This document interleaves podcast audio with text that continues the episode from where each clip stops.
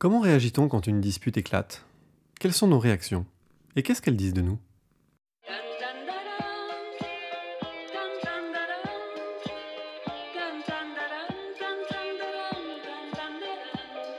Bonjour, nous sommes Aimé et Adrien. Bienvenue dans Je vais mieux. Je vais mieux est un espace de conversation honnête et d'exploration enthousiaste pour retrouver la faculté d'être vraiment connectés les uns aux autres, pour que nos relations répondent à nos besoins profonds d'être humains. Merci à vous toutes et tous qui revenez chaque semaine pour écouter, être inspirés et évoluer tous ensemble. C'est à travers vous que ce podcast vit.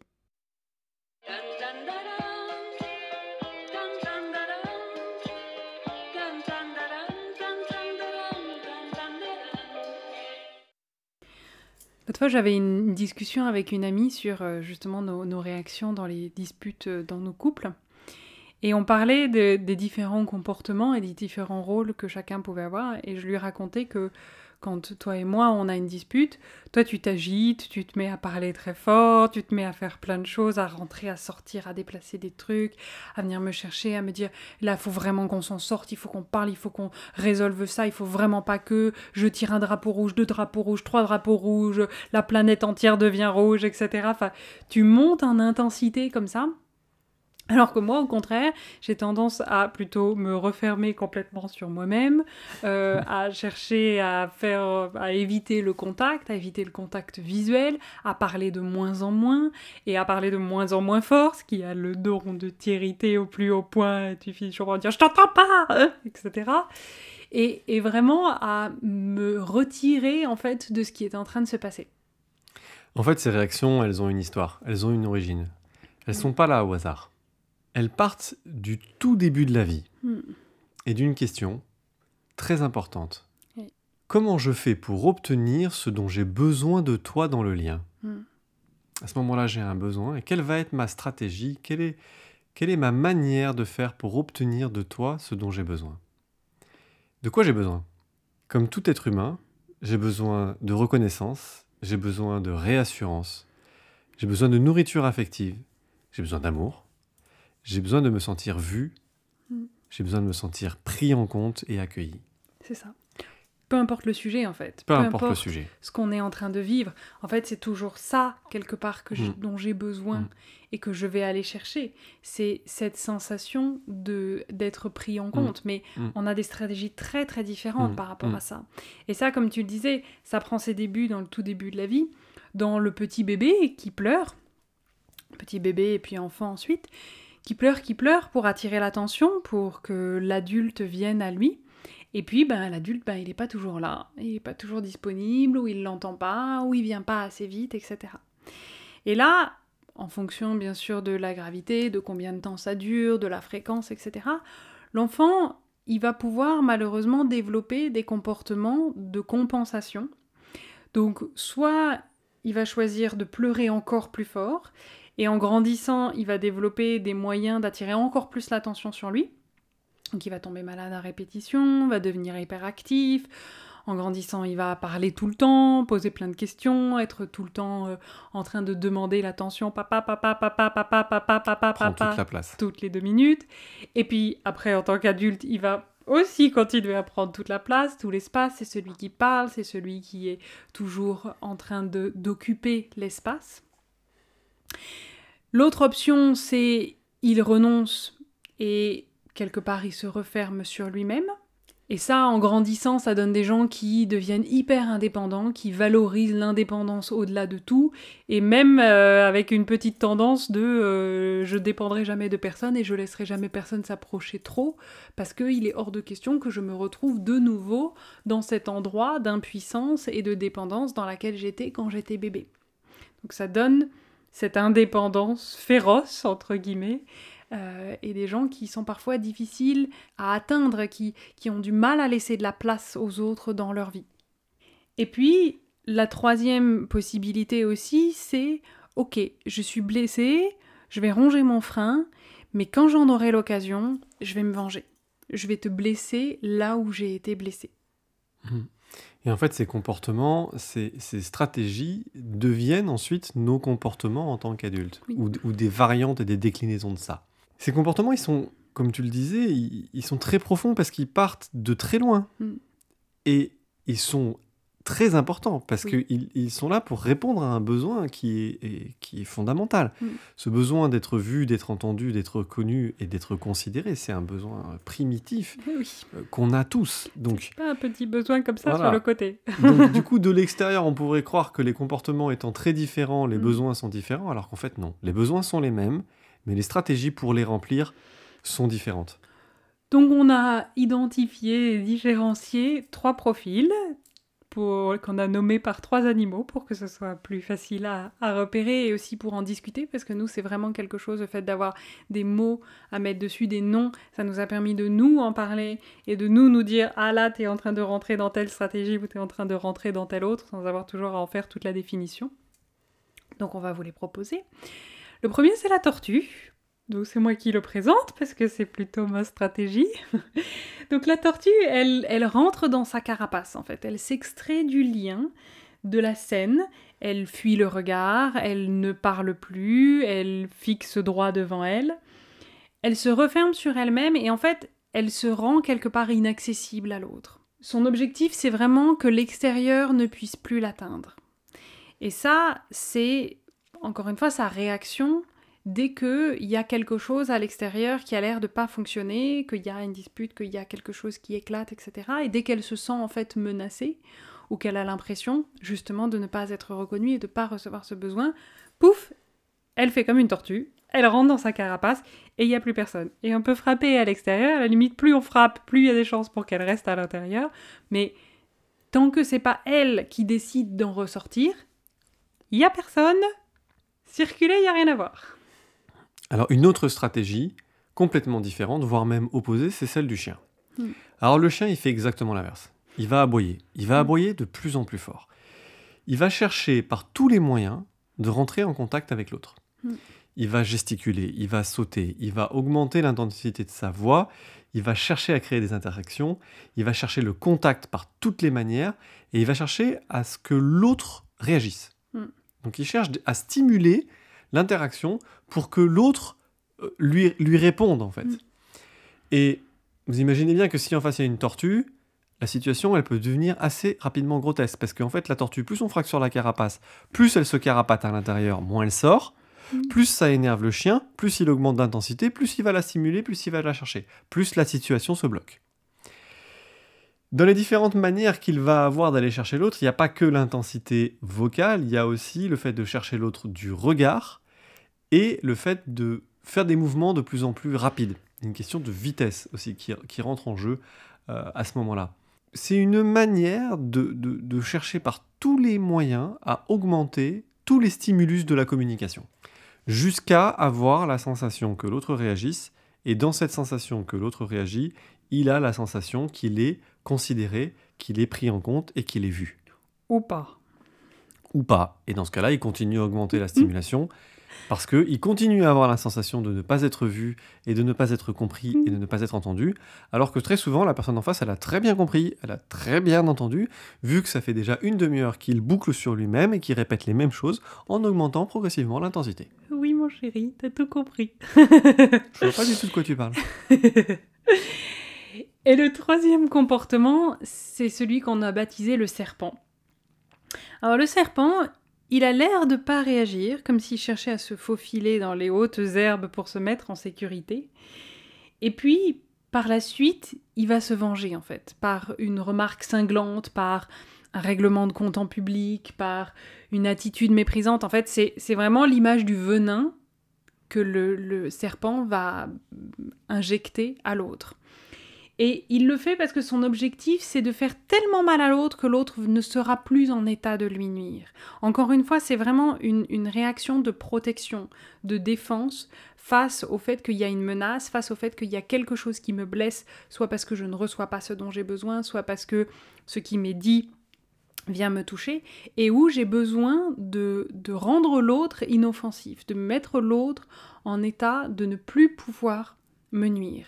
Donc le serpent, il va faire vraiment ça. On lui marche sur la queue et, il se retourne pour mordre Et en même temps, des fois, on le voit pas, il est allé se cacher, et puis paf, il nous, il nous saute euh, à la cheville au moment où on s'y attendait le moins. C'est vraiment ce genre de comportement-là. Alors, vous l'aurez compris, en fait, les réactions, les stratégies sont complètement différentes. Mm. Et du coup, c'est difficile de, de, de comprendre la réaction de l'autre parce que justement elle est très très différente de nous. Donc du coup on a l'impression qu'elle est disproportionnée, on a l'impression qu'elle est injuste, on a l'impression qu'elle est inappropriée, et surtout on a la sensation que c'est complètement incompréhensible. On se dit mais attends mais qu'est-ce que c'est que ce délire? Pourquoi cette personne est en train de se carapater et de se cacher dans sa carapace alors que moi je veux lui parler? Mm. Ça paraît complètement incompréhensible. Mm. Mais ça vient, ça vient du fait que cette réaction, elle est inconsciente, mm. elle est automatique, elle, elle est, on peut pas l'empêcher. Et le piège, du coup, le piège à éviter, dans la, autant que faire se peut, c'est de se demander si cette réaction, elle est légitime ou pas. Est-ce que cette personne, elle est supposée réagir comme ça? Euh, Est-ce que est-ce qu'elle a raison ou pas? Est-ce qu'elle devrait ou est-ce qu'elle devrait pas? Est-ce que c'est proportionné ou disproportionné ou injuste? Enfin, on se met à juger en fait le comportement de l'autre parce qu'on ne le comprend pas et que du coup de l'extérieur ça, nous paraît limite absurde. Et à ce moment-là, quand on se met à juger la réaction de l'autre, en fait, on fait que jeter de l'huile sur le feu. Ça augmente l'intensité du conflit et de la séparation. Ça augmente l'intensité émotionnelle, ça augmente la douleur, ça augmente la difficulté. Mm. Alors qu'en fait, à ce moment-là, le sujet, il est double. Il est d'arriver à voir de quoi l'autre a besoin derrière cette réaction instinctive, derrière cette réaction de défense qu'il a, et arriver à moi me frayer un chemin derrière ma propre réaction instinctive.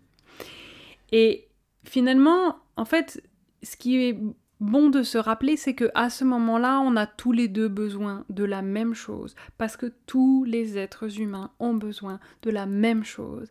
C'est de sentir qu'on est rejoint par l'autre dans notre réalité émotionnelle, que ce que je vis est accepté, est accueilli, est entendu, voir si c'est possible est compris.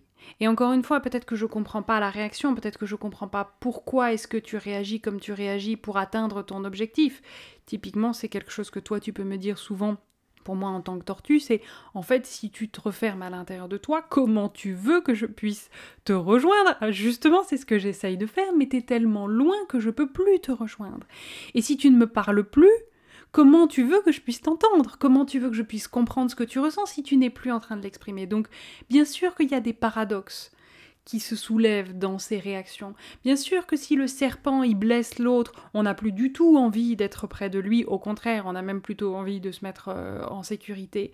Bien sûr que c'est beaucoup plus difficile de garder de la compassion et de la bienveillance pour un serpent qui vient de nous faire très très mal parce qu'il nous a mordu exactement à l'endroit où il fallait. Donc Bien sûr que la réaction elle-même, elle peut être difficile à comprendre ou à accepter, mais l'être humain derrière, lui, a profondément besoin d'être compris, d'être accueilli, d'être accepté, de, se sentir vu et entendu par l'autre et de sentir aussi que l'autre fait cet effort de s'accorder émotionnellement à lui. On a déjà parlé dans un épisode précédent de l'accordage émotionnel qui est essentiel pour le bébé avec l'adulte et qui est essentiel entre nous aussi quand on est adulte, c'est de vraiment sentir que l'autre est capable d'imaginer les choses à travers mes yeux, de voir la réalité de mon côté et de ressentir ce que je ressens. Et ça, ça recrée le lien instantanément.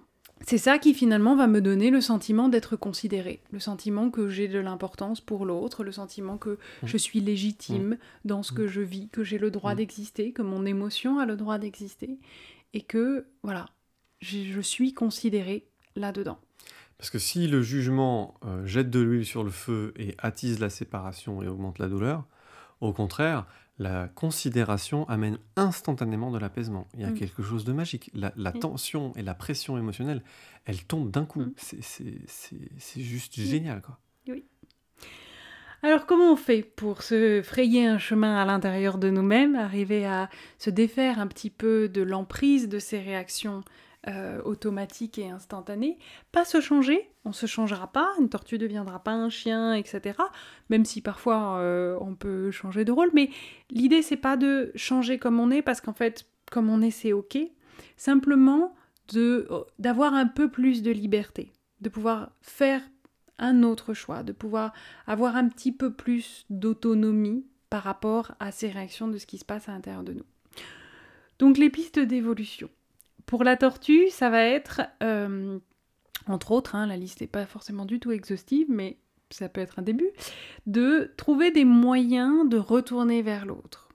Ça peut être par écrit, ça peut être en allant marcher, ça peut être en présence d'un tiers, si ça aide à pouvoir parler de certaines choses, mais vraiment de se redonner intérieurement le pouvoir d'aller chercher et demander ce dont j'ai besoin. Encore une fois, il faut imaginer que la tortue, elle s'enferme à l'intérieur d'elle-même. Elle s'enferme pour ne plus être accessible à l'autre, mais elle-même devient emprisonnée dans sa carapace à ne plus pouvoir sortir. Donc c'est vraiment de recommencer à se donner ce droit de sortir la tête, de sortir une patte, d'en sortir deux, et d'aller vers l'extérieur, vers l'autre d'aller chercher ce dont j'ai besoin. Et en faisant ça, de sortir de ma passivité. Parce qu'en fait, quand je suis enfermée à l'intérieur de moi, je suis complètement passive. Je suis complètement enfermée dans cette passivité que j'ai construite. Donc, c'est me reconnecter à l'adulte fort, forte, autonome et plus être dans ce petit bébé complètement impuissant et dépendant des initiatives que son entourage va prendre ou pas. Donc je suis plus le bébé ou la tortue qui attend que l'autre revienne vers moi, qui attend que l'autre fasse le job, trouve les bons mots, etc. Tout d'un coup, je peux me redonner ce pouvoir-là et cette liberté. Et je sais que moi, chaque fois que je l'ai fait, ça m'a nourrit mon sentiment de fierté et surtout de confiance en moi, de me dire, ok, en fait, je peux aller recréer le lien et demander ce dont je suis capable. Je peux trouver des moyens, parfois en envoyant un texto alors qu'on est à deux côtés euh, de la maison et qu'on pourrait bien sûr se parler, mais à ce moment-là, pour moi, c'est pas possible. Pour moi, l'écrit est plus simple et c'est ok. Parce que c'est ma façon de revenir, c'est ma façon de sortir de ma carapace et de recréer le lien. Mmh. Et pour le chien, ben, c'est de imaginer comment aller un petit peu contre sa nature aussi et, ralentir. Mm. Avant tout, déjà ralentir. Ralentir le rythme, ralentir la, vitesse de gesticulation, apaiser l'intensité de la voix, parler plus doucement, parler moins fort. Et si c'est pas possible dans un premier temps, chercher à consommer de l'énergie. Mm. Donc sortir, bouger, gesticuler, mais dehors, pas en face de la tortue qui a juste besoin d'être tranquille. Euh, crier, taper sur quelque chose, courir, euh, essayer de consommer une partie de l'énergie. Une autre manière d'apaiser de, cette, cette hyper intensité émotionnelle, c'est aussi de respirer en fait, de prendre le temps de respirer profondément et de prendre le temps de bien expirer en fait. On, mm. a tout le temps envie de, dans ces moments-là où on est hyper euh, intense, de, chercher à inspirer plus. Mais en fait, c'est l'expiration qui va permettre de, faire redescendre mm. euh, le cortisol, donc l'hormone qui génère le stress. Et ensuite, et là pour le coup c'est vraiment quelque chose de contre-intuitif, c'est faire l'inverse d'avancer. Alors ça peut paraître bizarre de, de, le dire comme ça, mais reculer. C'est-à-dire que la tortue, pour qu'elle puisse ressortir la tête, il faut qu'elle sente qu'elle est dans un espace de sécurité. Pour sentir un espace de sécurité, il faut qu'elle sente qu'il n'y a pas à l'extérieur quelque chose qui est en train de pousser vers elle. Hmm. Donc au lieu de chercher à aller vers elle pour la rejoindre, ça peut être chercher à reculer pour l'attirer à nous. Donc c'est renverser la dynamique, le sens dans lequel on est en train d'aller. Pour comprendre ça, il y a un exercice de PNL qui est très intéressant, qui s'appelle l'exercice du stylo. Je vous invite à essayer, c'est assez, assez fascinant. En fait, posez un stylo sur une table, vous mettez deux personnes, l'une de chaque côté du stylo, et chaque personne pose son index sur le stylo. La seule règle du jeu, c'est qu'il faut que les deux personnes maintiennent le contact avec le stylo. Donc il faut maintenir une légère poussée pour que le stylo euh, reste en contact en permanence avec nos doigts. Et posez-vous la question, comment faire pour faire monter le stylo avec l'accord de l'autre de manière automatique? Si vous cherchez à pousser vers l'avant, vous verrez que vous n'arriverez jamais à faire monter le stylo. Par contre, si vous reculez et que vous montez en même temps, si la personne doit maintenir le contact de son doigt avec le stylo, en fait, elle est obligée de vous suivre. Elle est obligée de monter avec vous pour que le stylo ne tombe pas. Et ça, ça permet de sentir physiquement dans le corps à quel point le fait de reculer permet d'inviter l'autre à venir vers nous. Mm. Et à ce moment-là, c'est de ça dont la tortue a besoin. Elle a besoin de sentir qu'en fait, à l'extérieur, c'est calme, qu'elle va pas se faire agresser, et que du coup elle est la bienvenue. Et mm. c'est en l'accueillant qu'elle va sortir la tête. Mm. Ça sonne presque comme du vécu.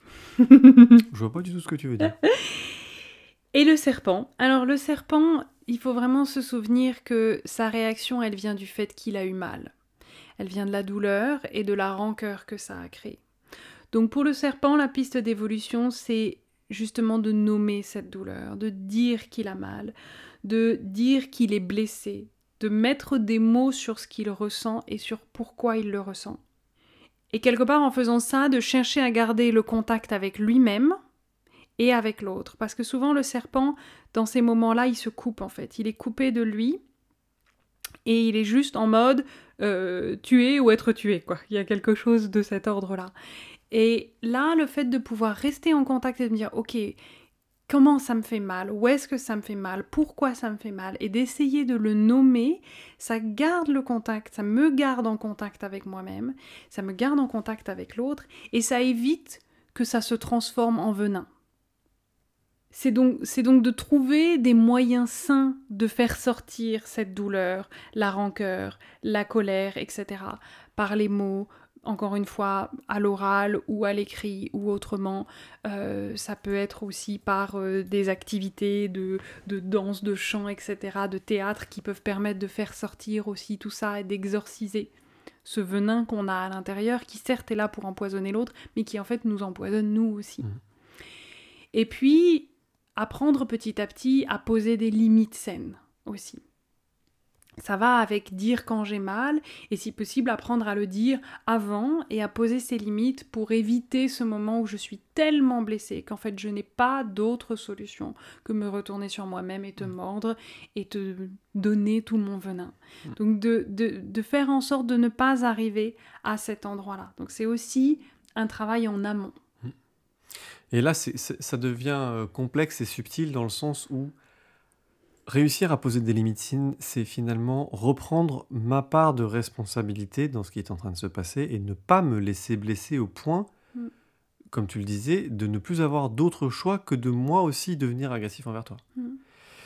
Et d'un autre côté, pour la personne en face qui est en train de se faire agresser par le serpent, c'est se souvenir de, du fait que, comme le dit Jay Shelley, euh, quelqu'un qui t'agresse et qui te fait mal, elle le fait à partir d'un endroit où elle a manqué d'amour. Mm.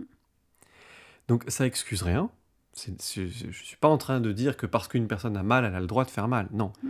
Ce que je suis en train de dire, c'est que se souvenir de ça permet de maintenir une forme de compassion envers mm. l'autre.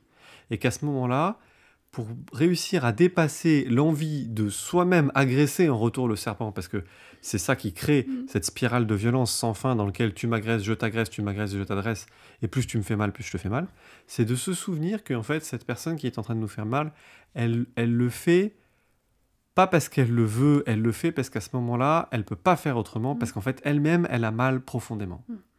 Dans la mesure où ces réactions sont très profondément ancrées en nous, dans notre histoire, dans notre biologie, ce dont on a le plus besoin, c'est de ne pas se juger et de ne pas se culpabiliser de les avoir.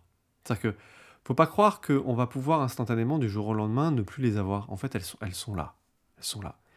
Et pour pouvoir les transformer, pour pouvoir les, les faire évoluer, on a besoin avant tout de les accepter. On a mmh. besoin de progressivement essayer d'être en paix avec elles, d'arrêter de se dire qu'on devrait être autrement, qu'il aurait fallu pouvoir faire autrement et qu'on ne devrait pas se comporter de cette manière-là.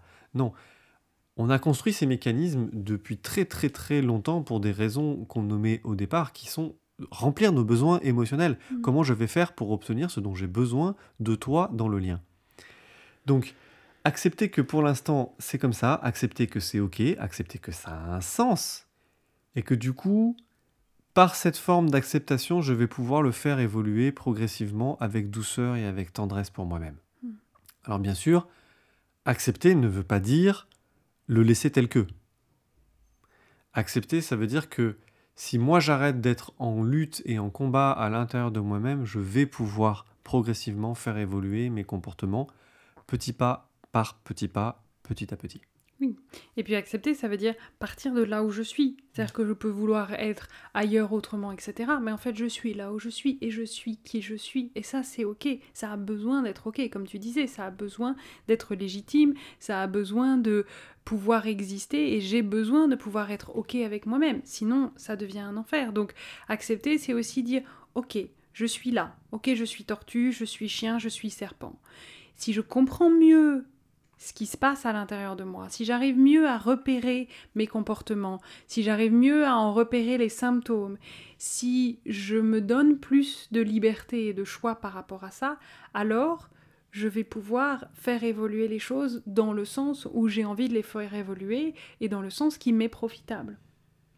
Donc c'est parce que je vais mieux me connaître et m'accepter que je vais pouvoir m'entraîner à faire un petit peu différemment, que je vais pouvoir gagner en liberté par rapport à ce côté systématique et implacable de mes réactions automatiques, et que je vais commencer à avoir d'autres choix dans ma vie.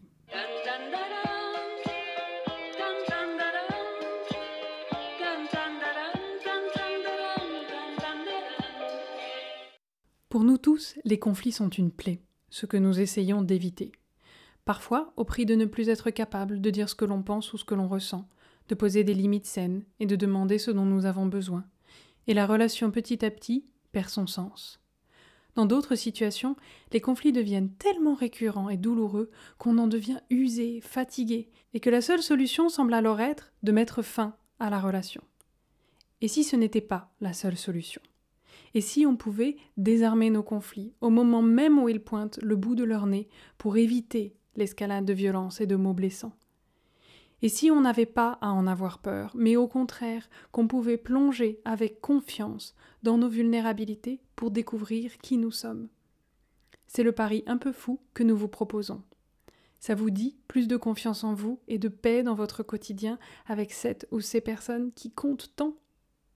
Allez sur la page internet www.jevaiemieux.fr 3c et découvrez gratuitement la méthode des 3C qui va changer votre vie. Merci d'écouter Je vais mieux. Partagez-le avec quelqu'un qui a besoin d'entendre ça. Et si vous avez aimé, si ça vous a inspiré, laissez une note pour que d'autres puissent le trouver. Et laissez-nous un commentaire pour nous dire ce qui vous a le plus touché. Nous voulons vraiment vous lire. Et comme toujours, montrez votre humanité. Créez des relations qui répondent à vos besoins. Et aimez. Aujourd'hui. Nous sommes Aimé et Adrien. Et ici, c'est Je vais mieux.